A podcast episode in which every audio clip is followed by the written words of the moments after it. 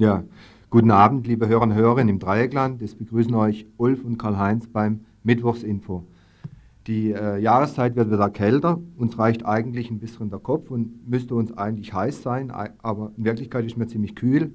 Ja, weil es nämlich doch so kühl ist, dass es ähm, einfrieren kann. Ja, das kann man so nicht sagen, aber wir brauchen Heizkörper, um es kurz zu machen. Das Infobüro ist nicht ausgestattet mit einer Heizung und wenn ich das hochrechne, Hochrechnung deswegen, weil es heute auch unter anderem um eine Umfrage hier auf dem Greta Gelände geht.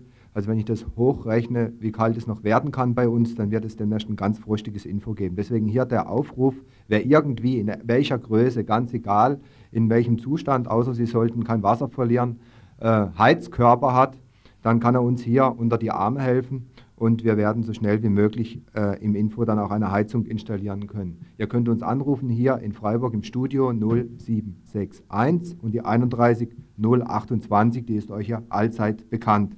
So, das war der erste Hilferuf am Anfang zu unseren Themen. Info Libyen-Serie, heute ein ausführliches Gespräch zu wirtschaftlichen Hintergründen und Entwicklungen dort nach libyscher Beduinenmusik schließt dann diese Infoserie vorerst ihre Pforten. 18.30 Uhr mit einem Telefongespräch, das wir erwarten von Veranstaltern des Kinderkongresses, der am Wochenende in Freiburg stattfindet, weiter. Massive Schwierigkeiten von Radio Dreieckland in Hagenau im Elsass beschäftigen uns.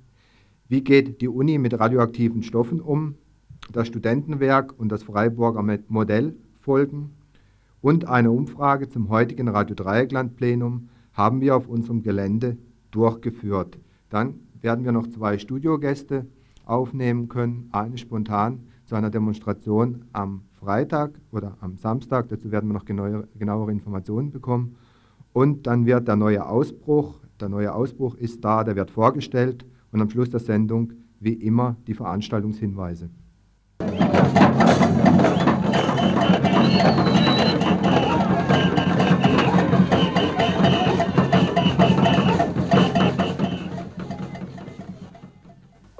Frage ähm, gern antworten. Und zwar es war ein Frühstart. Äh, der Beitrag muss eigentlich noch anmoderiert werden, sonst kann man ihn nicht verstehen.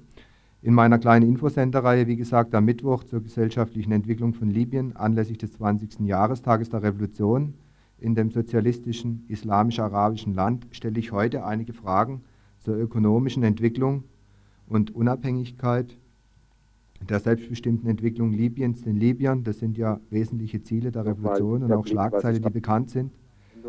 Wie sieht es damit aber aus? Immerhin hatte Libyen vor der Revolution eine reine Ölmonokultur und die Boykottpolitik der USA und des Westens soll ja nicht gerade Libyen helfen, aus dieser Sackgasse herauszukommen. Zu den wesentlichen ökonomischen Veränderungen der libyschen Revolution und zum Stand der wirtschaftlichen Entwicklung heute äh, befragte ich Hans-Peter Mattes, also ich muss sagen, im Moment habe ich den Hans-Peter Matte schon auf meinem Kopfhörer. Ich, hoffentlich habt ihr nicht auch im Sender. Also ich befragte den Hans-Peter Mattes, der jetzt erst nachher kommen soll, Mitarbeiter des Deutschen Orient-Instituts in Hamburg und langjähriger Kenner der libyschen Entwicklung, in einem sehr ausführlichen Telefongespräch heute Nachmittag. Im ersten Abschnitt des Gesprächs schildert Hans-Peter Mattes die geschichtliche Entwicklung der libyschen Wirtschaft, ausgehend von der Unabhängigkeit im Jahre 1951. Äh, der Aspekt heute ist die ökonomische Politik in unserer Sendung. Was waren denn so die wesentlichen Veränderungen der libyschen Wirtschaftspolitik, sage ich jetzt mal, nach der Revolution 1969 und dann vielleicht in einem zweiten Teil nochmal der Blick, was ist daraus geworden aus diesen Ansätzen? Auf Ihre Frage ähm, gern antworten und zwar muss ich dazu ein kleines bisschen ausholen, äh, denn die Entwicklung nach 1969 ist eigentlich nur verständlich, wenn man die Ausgangslage kennt. Und äh, Sie wissen, die äh, Libyen ist unabhängig geworden 1951 äh, mit einem geografischen Rahmen, der, wie Ökonomen immer sagen, äh, ökonomisch nicht lebensfähig ist. Und äh, von daher erklärt sich auch, dass äh, Libyen eigentlich nur sich über Wasser halten konnte nach 1951 amerikanischen Basen und die britischen Basen gegen Subsidien überließ und eben die starke Hilfe dann von Seiten der UNO, die FAO, Weltgesundheitsorganisation, äh, UNICEF, UNESCO, die massive Hilfe nach Libyen äh, reingepumpt haben. Mhm. Dann die Erdölfunde Mitte der 50er Jahre, äh, immerhin mit so einem Ausmaß, dass Libyen Anfang der 60er Jahre schon der viertgrößte Erdölproduzent der Welt äh, wurde. Da kamen äh, enorme Mittel für libysche Verhältnisse nach Libyen herein. Allerdings wurden diese äh, Mittel ungeplant eingesetzt, ohne dass Effekte für die libysche Bevölkerung, was jetzt Wohnungsbau oder bessere Agrarversorgung äh, anbelangt, äh, sich da was gebessert hätte. Hinzu kam die Korruption, die äh, Domination der libyschen Politik eben durch die Sanusi-Familie und den sogenannten königlichen. Diese ökonomische äh, Misswirtschaft zusammen dann eben mit der pro-westlichen Außenpolitik hatte dann 1969 äh, zur libyschen Revolution geführt. Und hier gab es dann natürlich, weil man alles besser machen wollte, äh, die verschiedenen Ansätze einer Politik der Neuorientierung im innenpolitischen, außenpolitischen, kulturellen Bereich und natürlich auch in der Wirtschaftspolitik. Schon mehrere Sendungen zu Libyen gehört. Die innenpolitische Entwicklung äh, beinhaltete ja dann äh, die Gründung der Arabisch-Sozialistischen Union oder dann ab 1975 in Umsetzung vom Grünen Buch direktdemokratischen Systems, äh, deren Kernelemente eben die Basisvolkskonferenzen und die Volkskomitees sind. Außenpolitisch äh, als wichtigster Punkt natürlich zunächst auch mal die äh, Räumung der Basen äh, arabischer Nationalismus, äh, blockfreien Bewegung, Unterstützung von Befreiungsbewegungen im kulturellen Bereich, auch diese Selbstbefreiung, äh, eben Arabisierungspolitik, äh, die Stimulation der Buchproduktion, die da niederlag, Förderung von Kalligrafie, traditioneller Musik, Volkskunst und so weiter. Wirtschaftspolitisch äh, oder die Politik der wirtschaftlichen Selbstbefreiung dann, die äh, hat zunächst dann zwei Aspekte, die nach 1969 umgesetzt wurden. Und zwar der erste Aspekt, äh, wenn man das so will, äh, war die Politik, äh, eine unabhängige Entwicklung so weit wie möglich vom Ausland zu steuern. Beinhaltete dann äh, verschiedene Punkte, darunter dann zunächst mal gleich im Herbst 1969 beziehungsweise bis zum Sommer 1970 die Enteignung der ausländischen Banken, speziell der italienischen und äh, amerikanischen Banken. Die Versicherungsunternehmen, die ausländischen, wurden verstaatlicht und auch die wenigen äh, in Libyen äh, wirtschaftenden ausländischen äh, Fabriken äh, im medizinischen Bereich und auch die Tabakfabrik, die einer amerikanischen Firma gehörte. Der zweite Schritt natürlich auch äh, in dieser Politik der Wiedereinsetzung des libyschen Volkes in seine Rechte, wie man das nennt, die Ausweisung der italienischen Kolonie von ungefähr 10.000 Italienern, äh, dadurch Freisetzung von landwirtschaftlichen Nutzflächen, die noch von Italienern äh, bewirtschaftet wurden und eben Übergabe an äh, Libyer. Äh, dann natürlich mit den wichtigen Effekten äh, die neue Erdölpolitik, zunächst mal die Verstaatlichung der ausländischen Erdölfirmen, wobei dieser Schritt natürlich nicht jetzt auf einen Schlag erfolgte, sondern aufgrund der Macht der ausländischen Erdölfirmen, die ja in, unter der Sanusi-Monarchie im Staat, im Staate bildeten, äh, eine sehr geschickte äh, Politik gegenüber den einzelnen britischen, amerikanischen Erdölfirmen, äh, so dass es Libyen trotz aller Widerstände, die diese Erdölunternehmen entgegengebracht haben, vermochte, äh, bis 1973 doch 51 Prozent oder mehr dann der ausländischen Erdölunternehmen zu übernehmen. Und hinzu kam eine Politik, äh, die darauf abzielte, eben die Exporte zu diversifizieren.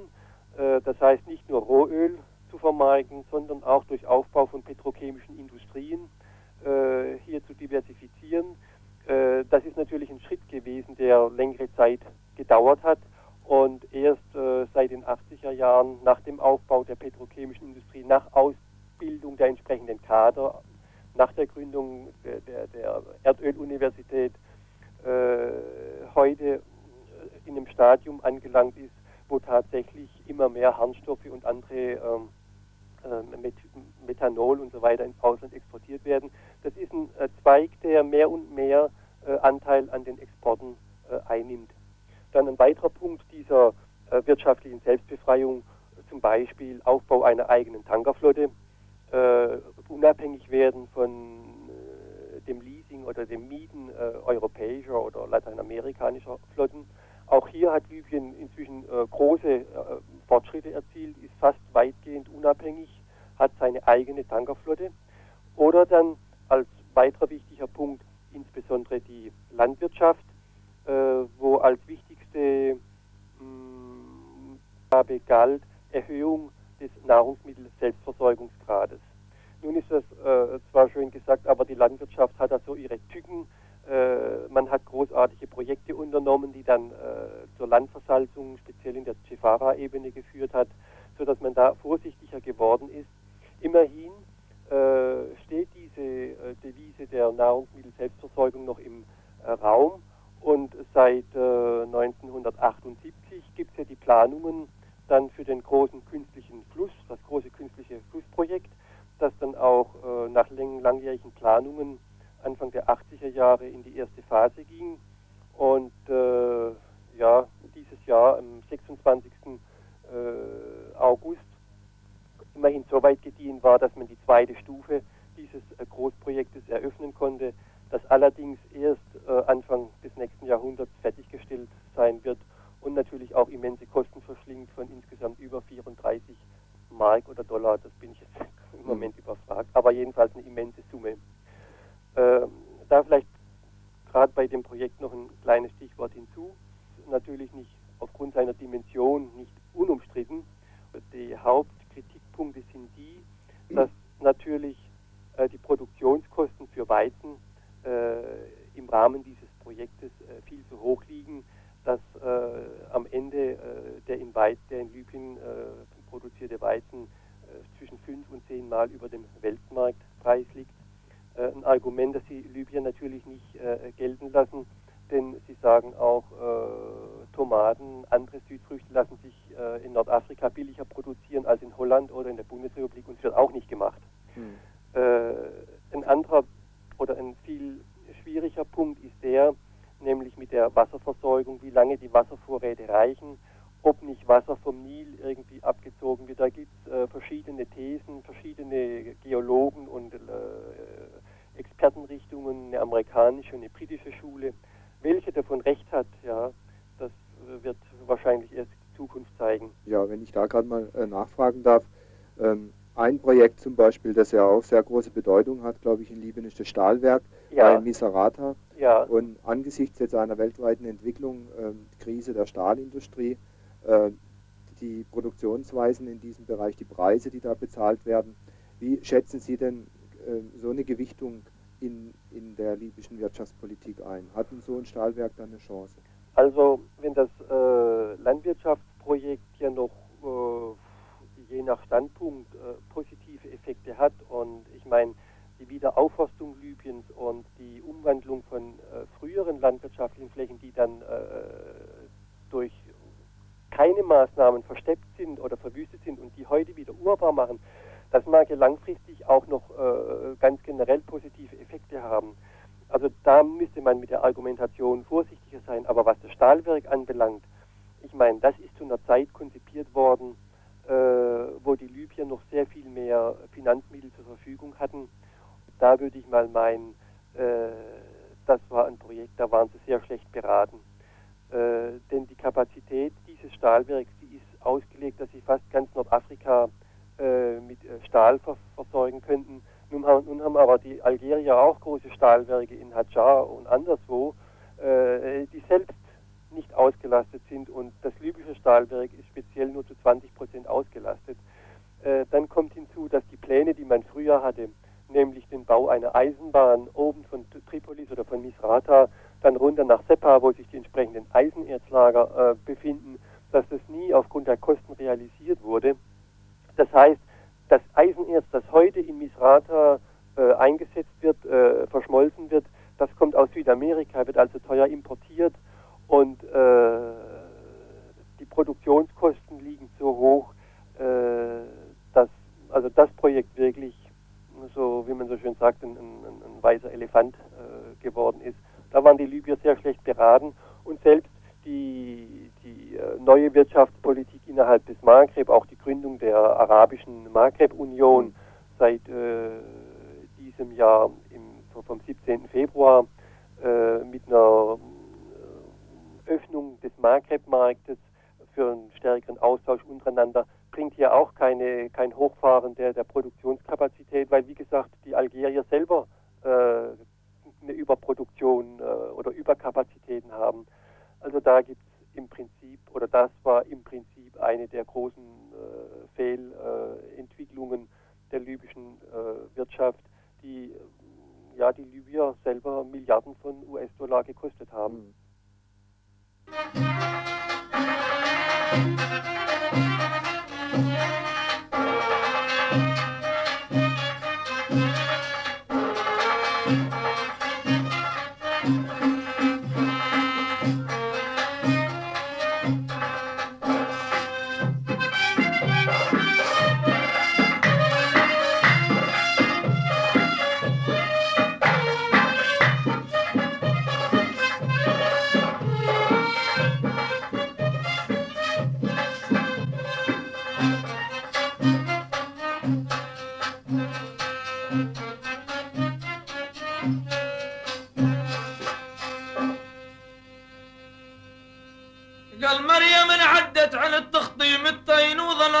العقل في جرته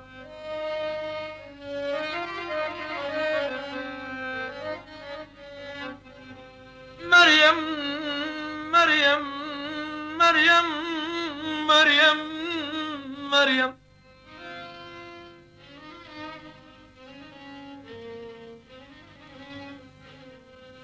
مريم انعدت عن التخطيب التينوذ الأركان العقل في جرتها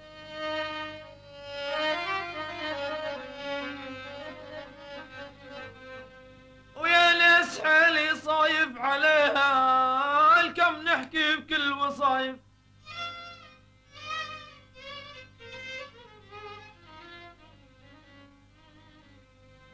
الها دور لا نقبط والضفايف ولها عين شبت وعرى خزرتها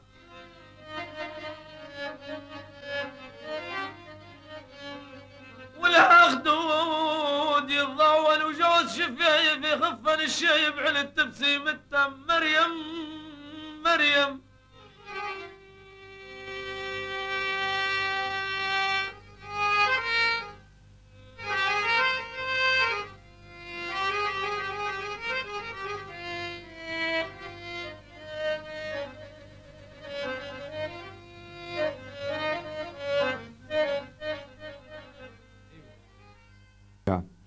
Radio Dreieckland Tagesinfo.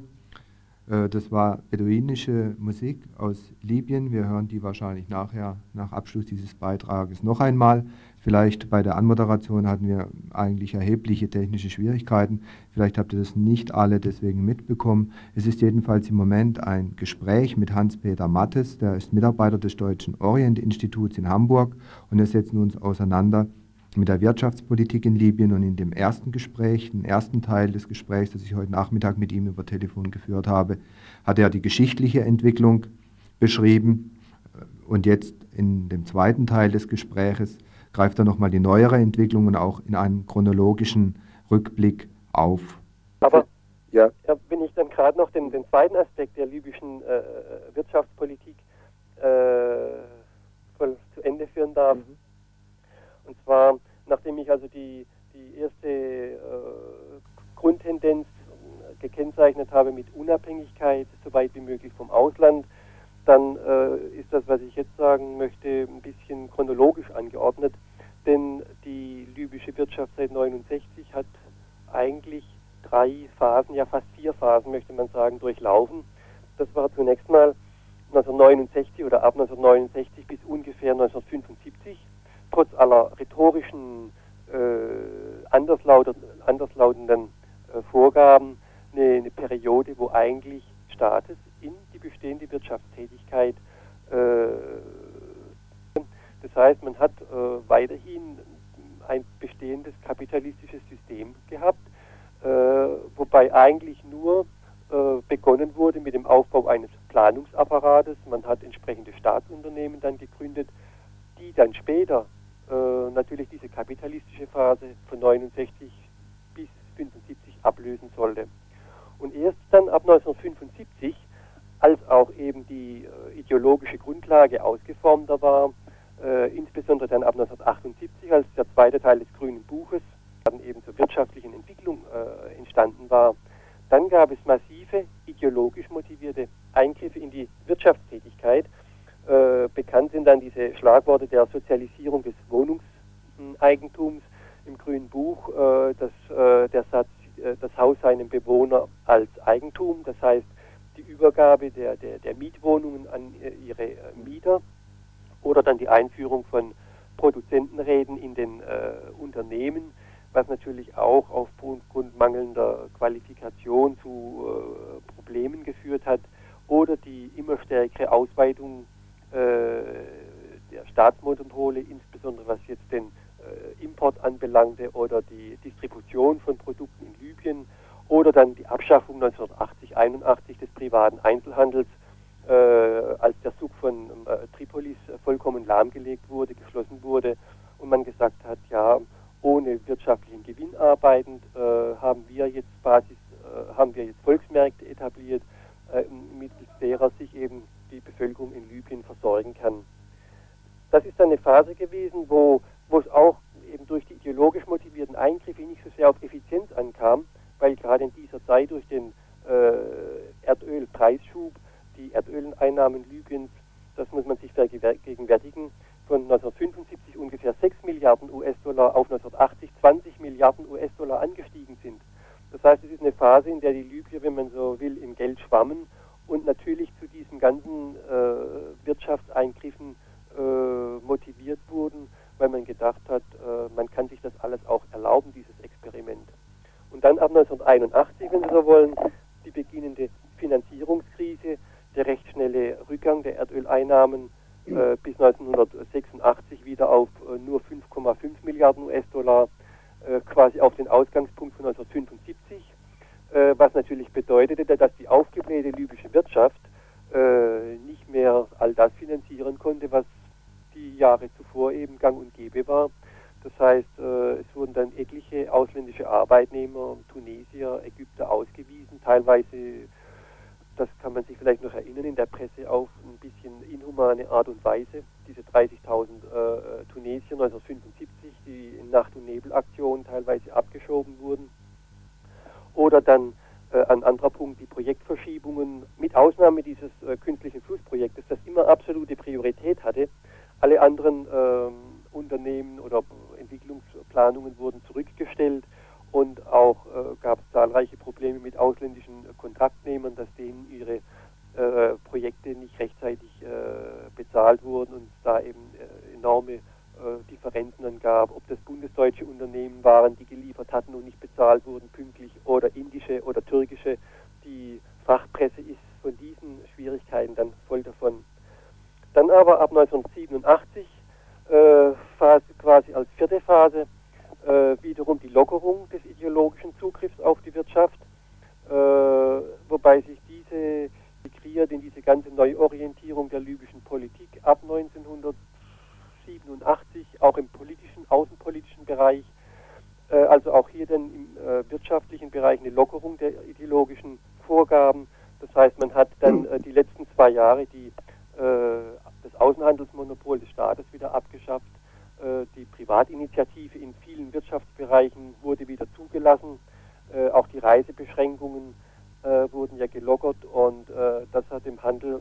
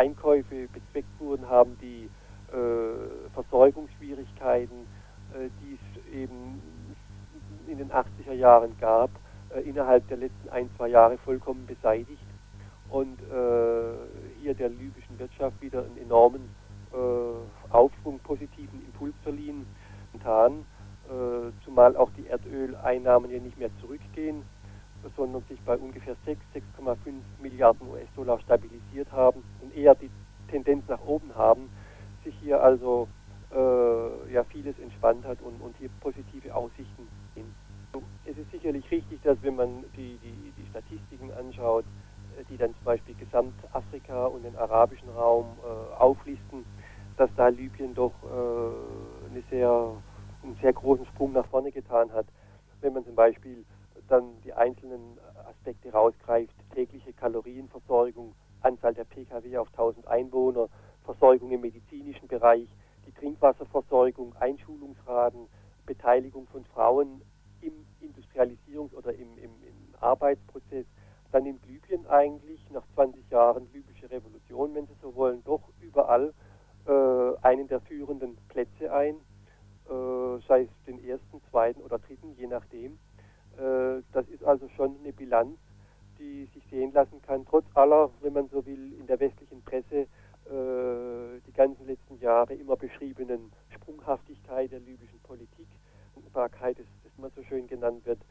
Aber auf der ökonomischen Ebene oder, sagen wir mal, abseits der Medienrealität äh, hat sich hier doch ein ganz anderer Prozess vollzogen. In Ihren Sendungen auch über die Islampolitik Gaddafis gesprochen haben oder über die Frauenpolitik. Also hier hm, kann man sagen, ist Libyen für viele Länder äh, ein positives äh, Beispiel. Ihrer Frage dann nach den Problemen. Ich meine, Libyen ist äh, eine recht junge Gesellschaft in dem Sinne, dass ja über 50 Prozent der Bevölkerung unter 20 Jahre alt sind. Und äh, Jugend in Zukunft quasi Arbeitsplatz, Ausbildung, Wohnraum zur Verfügung zu stellen bei dem großen Bevölkerungswachstum oder bei dem hohen Bevölkerungswachstum, das die, die libysche Gesellschaft hat von, von 3,9 Prozent, das also auch in Zukunft äh, zu meistern, momentan ausreichenden Erdöleinnahmen, aber die Schätzungen ungefähr bis 50, 60 Jahre, die das noch anhalten wird, also das dürfte wohl äh, die größte Herausforderung sein. Und wie in allen Entwicklungsgesellschaften und Libyen ist ja immer noch eine Entwicklungsgesellschaft, äh, kommt natürlich auch viel darauf an, wie eben äh, Probleme der äh, Ausbildung äh, nicht nur jetzt äh, die, die weißen Kragenbeschäftigung, sondern auch manuelle äh, Ausbildung hier den Libyern schmackhaft gemacht werden kann und man nicht eben nur in den alten Fehler verfällt und solche Dienstleistungen oder, oder Arbeiten äh, durch Ausländer machen lässt, Tunesier, äh, Ägypter, Inder aus Bangladesch, Pakistan, Türken, die zu äh, Zehntausenden eben diese Arbeiten übernehmen, dass die Libyer selber hier auch mental was ändern und, und, und, und auch bereit sind, diese Arbeiten selbst zu übernehmen. Da dann eben im Bildungssystem auch so entsprechend zu wirken, ist auch mit einer der großen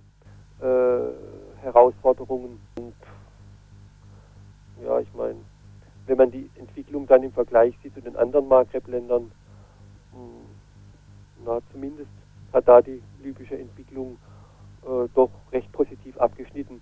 Vielleicht kommt noch hinzu, eine politische Entscheidung gewesen, eine relativ äh, gleiche äh, Einkommensverteilung umzusetzen, äh, das auch in Zukunft zu halten, die Kluft zwischen Arm und Reich nicht zu groß werden zu lassen oder auch die soziale Dynamik, die in Libyen äh, um sich greift, Beteiligung der Frauen eben am politischen äh, Prozess und in dem Arbeitsprozess äh, in dem Maße aufrechtzuerhalten und noch zu steigern.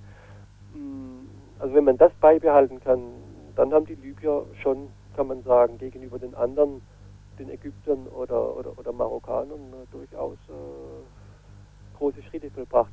Aber das, wie gesagt, halten, das ist die große Herausforderung. Ja, das war äh, unsere Herausforderung heute beim äh, Tagesinfo am Anfang. Nochmal ein Schwerpunktbeitrag zur Wirtschaftspolitik Und unser Gesprächspartner war Hans-Peter Mattes. Er ist Mitarbeiter des Deutschen Orient-Instituts in Hamburg und hat vielfältig sich wissenschaftlich mit der Entwicklung in Libyen beschäftigt. Zum Schluss noch zwei Hinweise. Es ist in Freiburg ein neuer äh, Bildband erschienen zu Libyen, in dem unter anderem auch Hans-Peter Mattes einiges geschrieben hat. Und den bekommt man im Eulen Verlag. Und des Weiteren möchte ich auf einen äh, größeren Artikel zur aktuellen Entwicklung in Libyen hinweisen im nächsten IZ3W das heißt vom Informationszentrum Dritte Welt in Freiburg, die Zeitschrift. In der nächsten Nummer auch ein Artikel von Hans-Peter Mattes zur libyschen Entwicklung.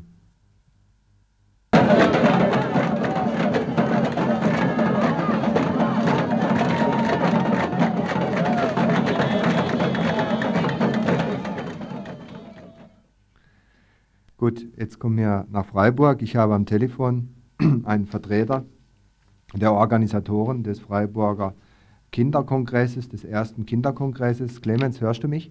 Ja. Ja, du hörst mich, dann ist das schon mal in Ordnung.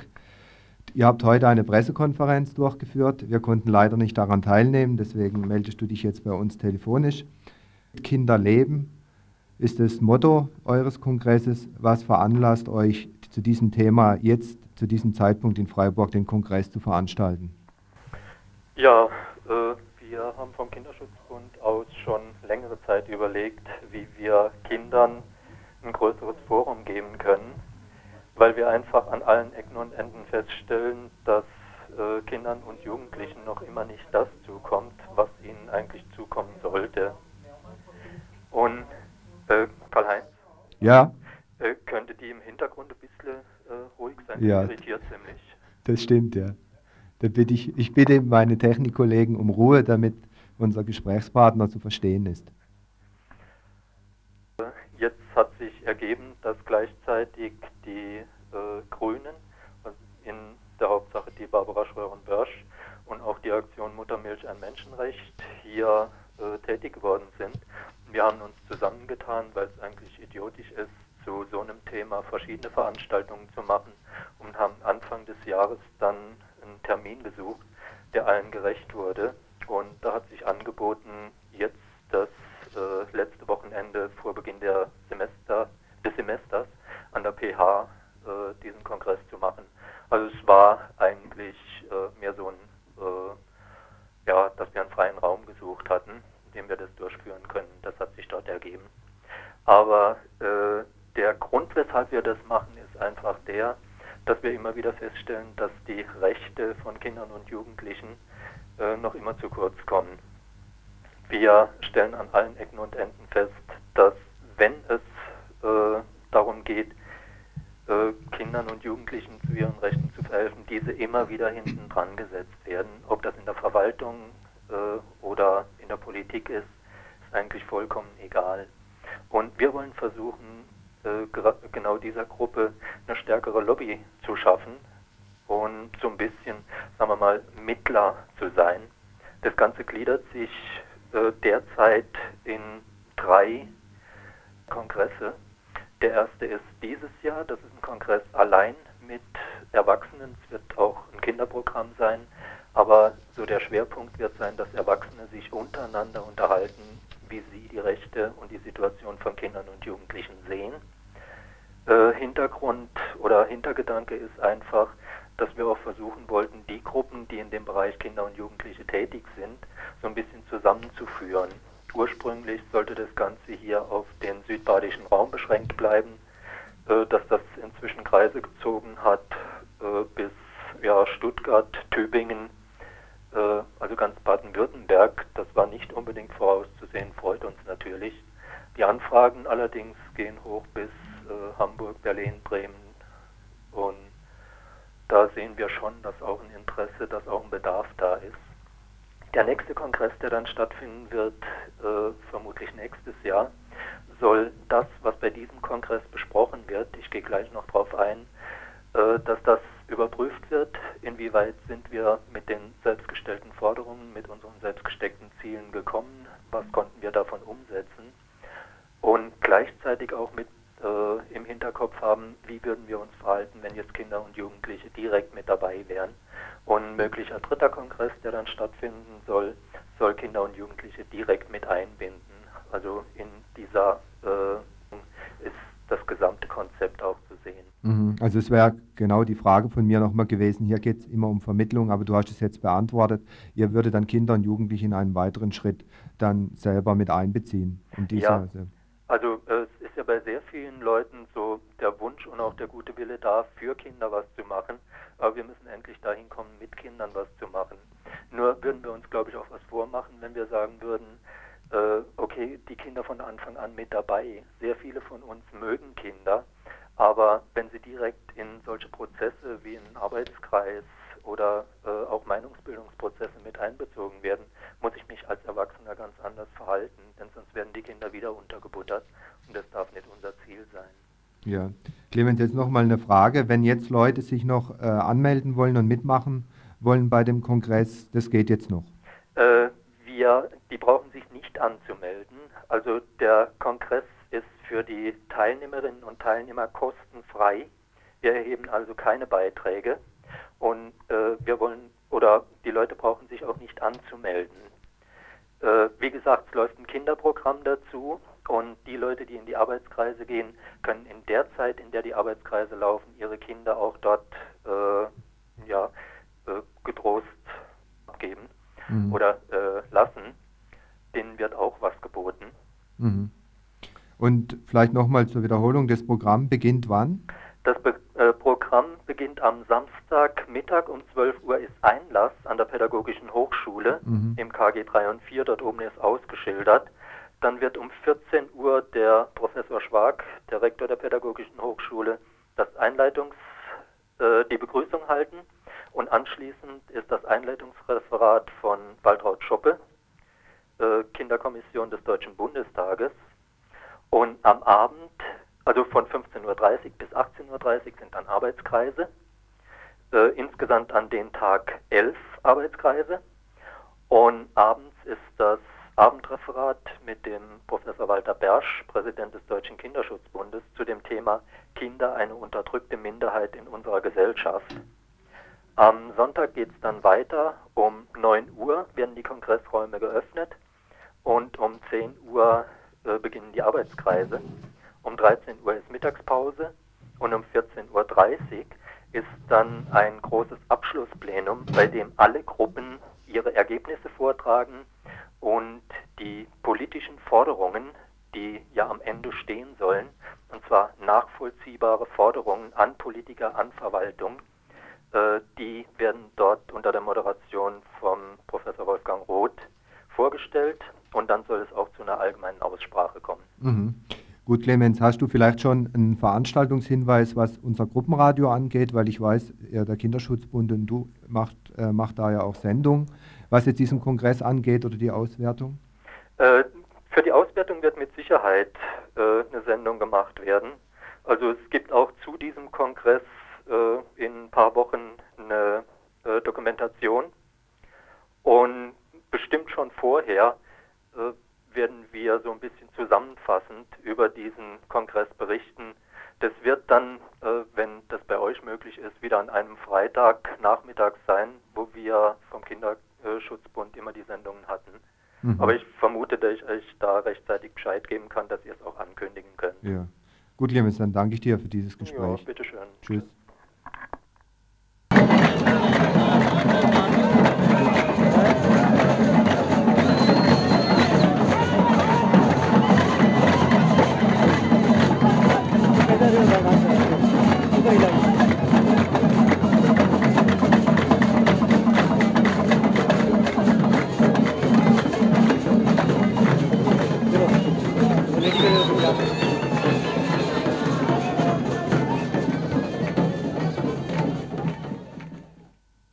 Ja, liebe Hörer und Hörerinnen, immer noch das RDL Tagesinfo. Wir werden das Programm ein bisschen ändern, weil überraschenderweise noch ein, Studio, eine Studio, ein Studiogast eingetroffen ist und ich erwarte aber auch noch äh, einen zweiten, der wird wohl auch noch kommen. Deswegen werden wir Beiträge äh, ins morgige Info übernehmen, die nicht ganz so aktuell sind und morgen immer noch ihre Bedeutung haben. Aber einen Beitrag ziehen wir jetzt doch vor, weil der hätte morgen keine Bedeutung mehr, weil er sich auf eine Sache heute Abend bezieht wöchentliches Plenum von Radio Dreieckland immer Mittwochabends. Dazu eine spontane Meinungsumfrage im Laufe des Tages heute auf dem Greta Gelände, hier in den Arbeitsräumen von Radio Dreieckland unter den anwesenden Mitarbeiterinnen. Worum geht's? Jeden Mittwochabend trifft sich das Radio Dreieckland Plenum, trifft es sich.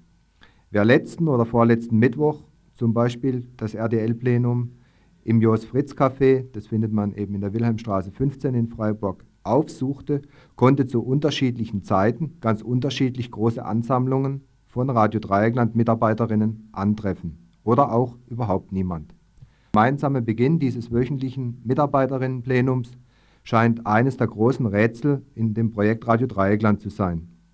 Also habe ich mir heute vorgenommen, einfach die hier einlaufenden Mitarbeiterinnen zu fragen, um wie viel Uhr sie zu dem Radio Dreieckland Plenum heute Abend gehen. Vielleicht lässt sich nach vielen fruchtlosen Überlegungen im Plenum zu diesem Problem ja mit Hilfe einer Umfrage einen Mehrheitsinformationsstand herausfiltern, der dann zu gemeinsamen und von allen akzeptierten und allen befriedigenden Vereinbarungen führt. Ich erhielt also folgende Antworten. Ich gehe heute Abend überhaupt nicht zur Redaktionssitzung oder um elf. Lang nehme ich an, wird die Veranstaltung, die Radio Dreieckland heute im alten Vierebahnhof stattfinden, äh, die im alten Vierenbahn stattfinden, solange wird die einfach gehen. Denn wenn du keine Veranstaltung hast, um wie viel Uhr zur Redaktionssitzung? Hm, wenn ich Zeit habe, ähm, dann, wenn ich die Kinder ins Bett gebracht habe. Und das ist so zwischen halb neun und neun. Hast du denn eine Ahnung, wenn die normal anfängt, um wie viel Uhr? Sie geplant ist, dass sie anfängt? Ja, geplant ist sie normalerweise auf ähm, 9 Uhr, soll aber vorverlegt werden auf 8 Uhr damit wieder ein zeitlicher Rahmen eingehalten werden kann, wo wir hinterher auch nochmal zusammen in die Kneipe gehen können. Und wenn man jetzt sagt, heute sollen die Leute da hingehen, und wie viel Uhr sollen sie denn da hingehen, dann fängt es an. Weißt du da was drüber? Ähm, das bin ich mir nicht genau sicher, aber ich denke, so zwischen halb neun und neun dürfte nicht falsch sein. Okay. Ja, überhaupt nicht, weil ich mich mit einem Infomitarbeiter treffe, um die morgige Infositzung schon mal vorzubereiten. Und wenn die jetzt tatsächlich gehen wird, um wie viel Uhr wird hingehen? Ja, um neun wie immer. Dann frage ich mal den Kollegen gerade von mir hier. Wir haben dann zwar schon zwölf Stunden rum bis heute Abend, aber um wie viel Uhr gehst du denn zur Redaktionssitzung? Äh, überhaupt nicht, weil ich mich heute Abend mit einer Info-Mitarbeiterin treffen werde, um das morgige Info vorzubereiten. Ja, also ich werde heute Abend nicht kommen, aus einem ganz äh, privaten Grund, wie man das dann so schön nennt. Bei mir in der WG wird einer 30 und weil ich eh so wenig in der WG bin, sondern mich viel mehr hier im Radio rumtreibe, äh, bleibe ich heute Abend daheim. Und wenn du gehen würdest, um wie viel Uhr würdest du denn äh, in die Wilhelmstraße 15 in das Jos Fritz Café gehen, wo ja das Plenum wöchentlich stattfindet? Ja, ich bin ja schon immer einer von den Deppen, wo um neun da sind und dann warte. Ah ja, also du meinst um neun fängt die Sitzung an? Ja. Gehst du, äh, gehst du heute Abend aufs Plenum von RTL? Ja, ich hab's vor. Ja. Um wie viel Uhr gehst du denn? Um neun. Heute Abend zum RTL-Plenum. Heute ist Mittwoch, das müsste um 20.30 Uhr sein. Mhm. Und du gehst hin? Ähm, ich denke, wenn nichts dazwischen kommt, wenn nichts Bedeutenderes dazwischen kommt. Ich denke, es fällt um, fängt um halb neun an, wie hier Mittwoch sitzt. Also ich meine, es fängt um 21 Uhr an, das ist die Theorie, aber die Praxis ist irgendwie dann doch immer etwas anders, das verschiebt sich dann doch leider. Und wenn gehst du ganz konkret heute Abend, auf welchen Zeitpunkt? Ob ich heute Abend gehe, ja, wahrscheinlich gehe ich heute Abend nicht. Aber wenn, dann würde ich halt so um Viertel nach neun kommen. Ich gehe um halb neun, wie ich es mir vorgenommen hatte. Ich um acht. Ja, ist doch beschlossen worden. Wann gehst du zum Plenum heute? Um halb neun. Etwas später, schätzungsweise um neun werde ich mich einfinden. Ich weiß noch gar nicht, ob ich heute Abend gehe, bin erkältet. Aber wenn, dann so um die neun herum. Ja, der, deshalb. okay, ich bin trotzdem drauf, nur keine Hektik im äh, Mischpult. Das Ergebnis meiner Spontanumfrage ist, wie ihr gehört habt, sehr vielfältig. Wohl kein Wunder, dass in der Vergangenheit im seltensten Fall ein gemeinsamer, pünktlicher Anfang des Plenums zustande kam. Und soweit ich durch den etwas unübersichtlichen Protokoll- und Vereinbarungsdschungel im Projekt informiert bin, ist der Zeitpunkt 20.30 Uhr auch der eigentlich vereinbarte. Da also einige Mitarbeiterinnen geäußert haben, heute um 20.30 Uhr ins Café Jos Fritz in der Wilhelmstraße 15 zu gehen, sollte dieser Termin vielleicht als gemeinsamer Neuanfang mal ernst genommen werden. Vielleicht regt diese Umfrage endlich auch eine neue verbindliche Vereinbarung für künftige Treffs an. Und zweitens, heute Abend sollen Wahlen zu verschiedenen Gremien und Arbeitsstrukturen in Radio Dreieckland stattfinden. Unnötig eigentlich zu sagen, dass dazu eine rege Teilnahme der Mitarbeiterinnen von RDL wünschenswert und nötig ist, wenn die Selbstverwaltung und die Selbstbestimmung in dem freien Radio real funktionieren soll. Übrigens wird in meiner Umfrage natürlich auch, auch, etwas von den Belastungsstrukturen im Projekt deutlich. Die ersten Befragten in der Umfrage trafen heute Morgen zwischen 9 und 10 Uhr bei Radio Dreieckland ein und haben heute Abend natürlich einen langen Radiotag hinter sich. Zum Beispiel wir vom Mittwochsteam sind seit etwa 9.30 Uhr heute Morgen mit höchstens einer Stunde Mittag bis nonstop etwa bis 19.30 Uhr hier am Werkeln. Andere haben mehrfach Arbeiten, Belastungen, Redaktionstermine und Arbeitsvorbereitungen etc. etc. noch hinter sich zu bringen, dass selbst beim besten Wollen und Willen ein Plenumsbesuch nicht für alle drin ist, das ist klar. Dies aber nur am Rande. Also nochmal heute Abend 20.30 Uhr Radio Dreieckland Plenum, heute unter anderem mit Wahlen zu wichtigen Redaktionsgremien. Wo? Wilhelmstraße 15, Jos Fritz Café und das erreicht man durch die Spechtpassage.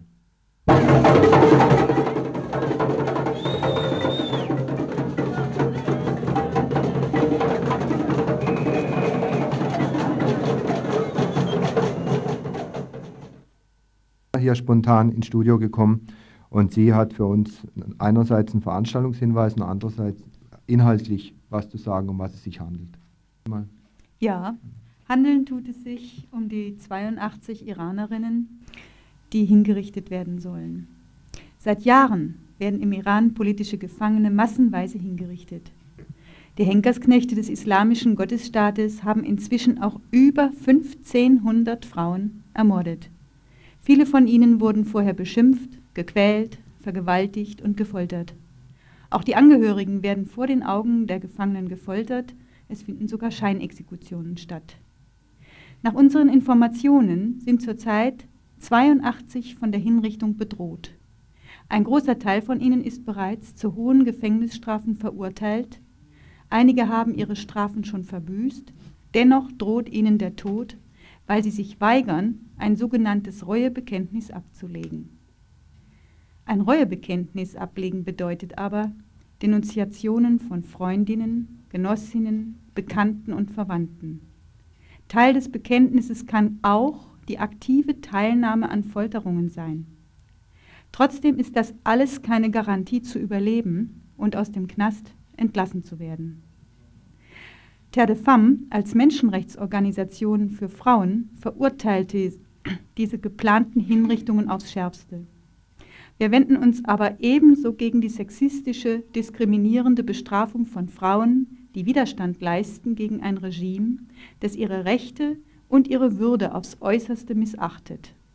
Terre de Femme erklärt sich solidarisch mit diesen Frauen sowie mit allen anderen Iranerinnen, die aufgrund ihres Protestes, ja sogar aufgrund ihres Frauseins in ihrer Existenz bedroht sind. Wir fordern die sofortige Freilassung aller gefangenen Iranerinnen. Wir fordern, dass iranische Frauen in ihrem Alltag keine weiteren Verfolgungen aufgrund ihres Geschlechts erleiden. Wir fordern, dass frauenspezifische Verfolgung auch in Deutschland als Asylgrund anerkannt wird. Forderungen Nachdruck zu verleihen, machen wir am Freitagvormittag um 11 Uhr in Bonn vor der iranischen Botschaft eine Versammlung, die auch mit vielen autonomen iranischen Frauengruppen organisiert ist, um einen Brief mit dieser Forderung äh, an den Iran zu übergeben. Und wenn Frauen von euch noch mitfahren möchten, wendet euch bitte telefonisch an Susanne Reichinger, Telefon in Freiburg 701854. Gut, danke schön, Sonja. Dann machen wir jetzt eine kleine Unterbrechung und dann kommen wir noch zum Ausbruch, bevor hier der Abbruch der Sendung stattfindet. Wir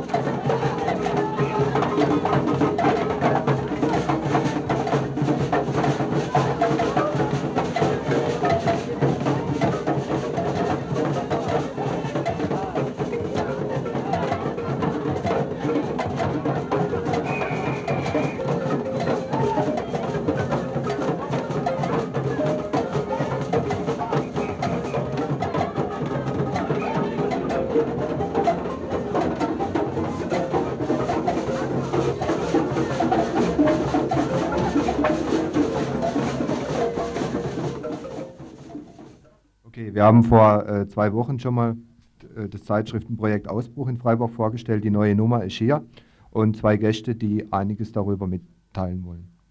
Ja, wie gesagt, die neue Ausbruch ist da und wir wollen kurz inhaltlich sagen, was drin ist. Punktthemen, Knastkommunikation und Umstrukturierung. Vielleicht sagst du schnell was zu den genauer zu den Schwerpunktthemen.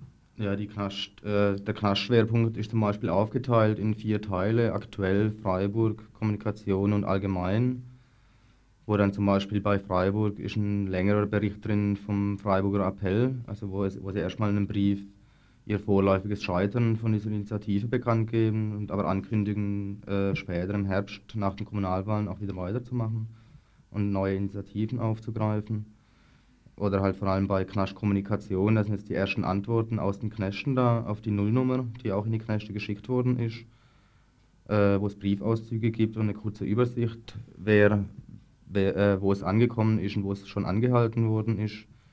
Da zeichnet sich sehr stark ab und das ist auch die Erfahrung in anderen Städten, dass vor allem Baden-Württemberg die Zensur hat, also dass zum Beispiel in Stamm, im Stammheim gerade kommt so gut wie gar nichts rein ja, und insgesamt äh, in der Überlegung, wie man so eine Kommunikation jetzt mit drin aufbaut, auch kontinuierlich, äh, ja, fangen die Überlegungen halt jetzt an und da gibt es auch schon, wollte ich einen kurzen Ausschnitt vorlesen, was Rolf Heisler zum Beispiel dazu geschrieben hat.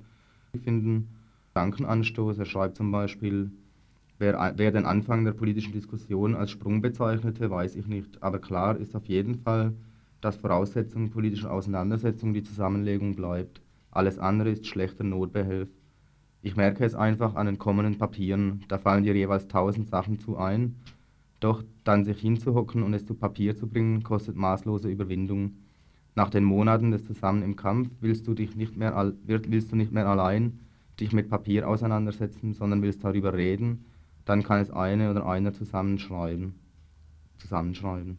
Also das ist halt so ein Anstoß, der schon mal andeutet, dass eben diese, dieser Versuch, eine Kommunikation jetzt von draußen mit den Gefangenen anzufangen, auch nicht so das Gelbe vom Ei ist und auch nicht so das Einzigste sein kann. Ja, und dann haben wir noch ganz wichtige Hinweise. Wir wollen den Ausbruch auch in den Knast reinschicken und wollen den natürlich kein Geld für nehmen von den Knackis. Und haben uns da jetzt mal überlegt, eine Sammelaktion zu machen von Briefmarken und Postkarten, also Postkarten, um zu bestätigen, dass wir ihre Rückantworten gekriegt haben und auch den Knackis die Postkarten zu, zu schicken, damit sie uns bestätigen können, ob es reingekommen ist oder angehalten worden ist. Man kann Briefmarken und Postkarten ab sofort abgeben im Strandcafé und im Infoladen. Dann müssen wir noch was richtigstellen, was wir abgedruckt hatten. Wir hatten gesagt, das Wohnungsnotplenum, also einen Termin äh, bekannt gegeben. Der ist jetzt richtig um 18 Uhr jeden Dienstag in der alten Uni. Wir hatten gesagt, der wäre um 20 Uhr. So, Redaktionsschluss für jeder Ausbruch, weil die erscheinen monatlich, ist der 15. jedes Monats. Adresse zum Abgeben oder Hinschicken ist das ZL-Büro in der Wilhelmstraße 15, CO GNN Verlag. Die Verkaufsstellen vom Ausbruch sind der Infoladen in der Klarastraße, das Strandcafé in der Adlerstraße, das ZL-Büro in der Wilhelmstraße und natürlich Handverkauf. Ja, und was ich noch sagen wollte, bevor das jetzt noch untergeht, äh, ein zweiter Schwerpunkt in, dem, in der Ausgabe ist noch Hafenstraße und Umstrukturierung, äh, wo es nur kurz darum geht, ein Bericht, wie die bisherigen Hafenplenums in Freiburg gewesen sind. Da gab es ja schon zwei oder drei. Und gleichzeitig eine Einladung äh, für ein weiteres Plenum morgen Abend um sechs im Strandcafé und ein Diskussionspapier, was für das Plenum morgen Abend die Grundlage dann sein soll. Okay, dann danke ich für eure Information. Wir machen jetzt noch einen ganz kleinen Trenner und dann kommen wir zu den Veranstaltungshinweisen.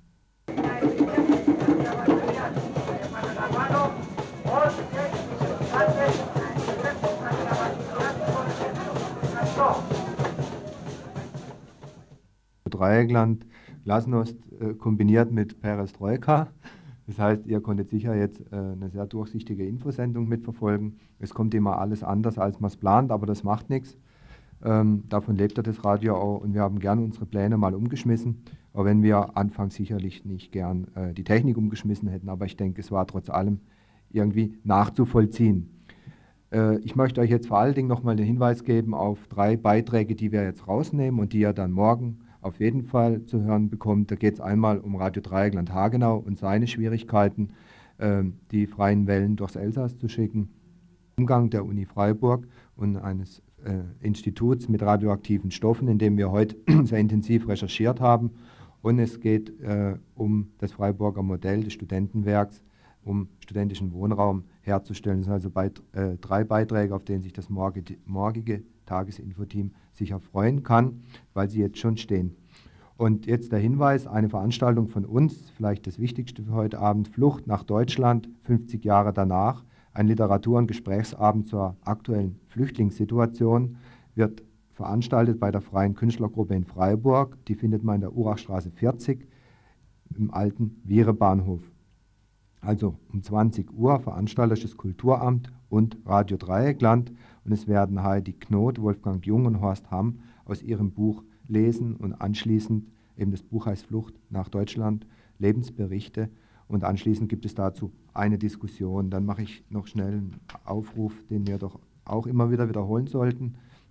Ähm, der Notruf für vergewaltigte Frauen und Mädchen hat eine neue Telefonzeit und zwar ist der täglich jetzt zu erreichen von 20 bis 24 Uhr. Und ansonsten, da ist er besetzt, gibt es einen Anrufbeantworter und die Nummer ist die 33339 oder besser 33339 in Freiburg. Das findet man im Frauenzentrum in der Schwarzwaldstraße.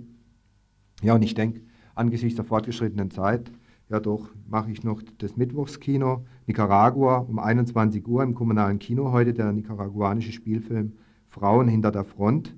Das ist ein Film, der 87 entstanden ist und ein wenigen äh, entstandenen Film seit der Revolution, also einer der wenigen Filme, die seit der Revolution entstanden sind. Kommunales Kino, 21 Uhr heute Abend und vielleicht noch als allerletzter Hinweis eine Veranstaltung Bedrohte Zukunft Bergvölker in Bangladesch. Da ist eine Ausstellungseröffnung und zwar morgen um 18 Uhr, also genau da, wo das Info anfängt, morgen wieder im Völkerkundemuseum. Alles Nähere findet ihr dort, aber den Hinweis auf diese Veranstaltung. So, jetzt wird die Gesundheitsredaktion gleich starten. Wir haben fünf Minuten später angefangen, sind in der Zeit, obwohl sich das Programm rapide geändert hat während dieser einen Stunde. Und es verabschieden sich der ja, und der entschuldigt sich nochmal für die vielen technischen Pannen heute, wofür, wo er allerdings nicht für alle was kann. Das stimmt. Und ich denke, man braucht sich hier auch gar nicht entschuldigen. Hier wird so viel verdreht und auf den Kopf gestellt, dass es gerade ein Wunder ist, dass meistens alles funktioniert. Das war also das,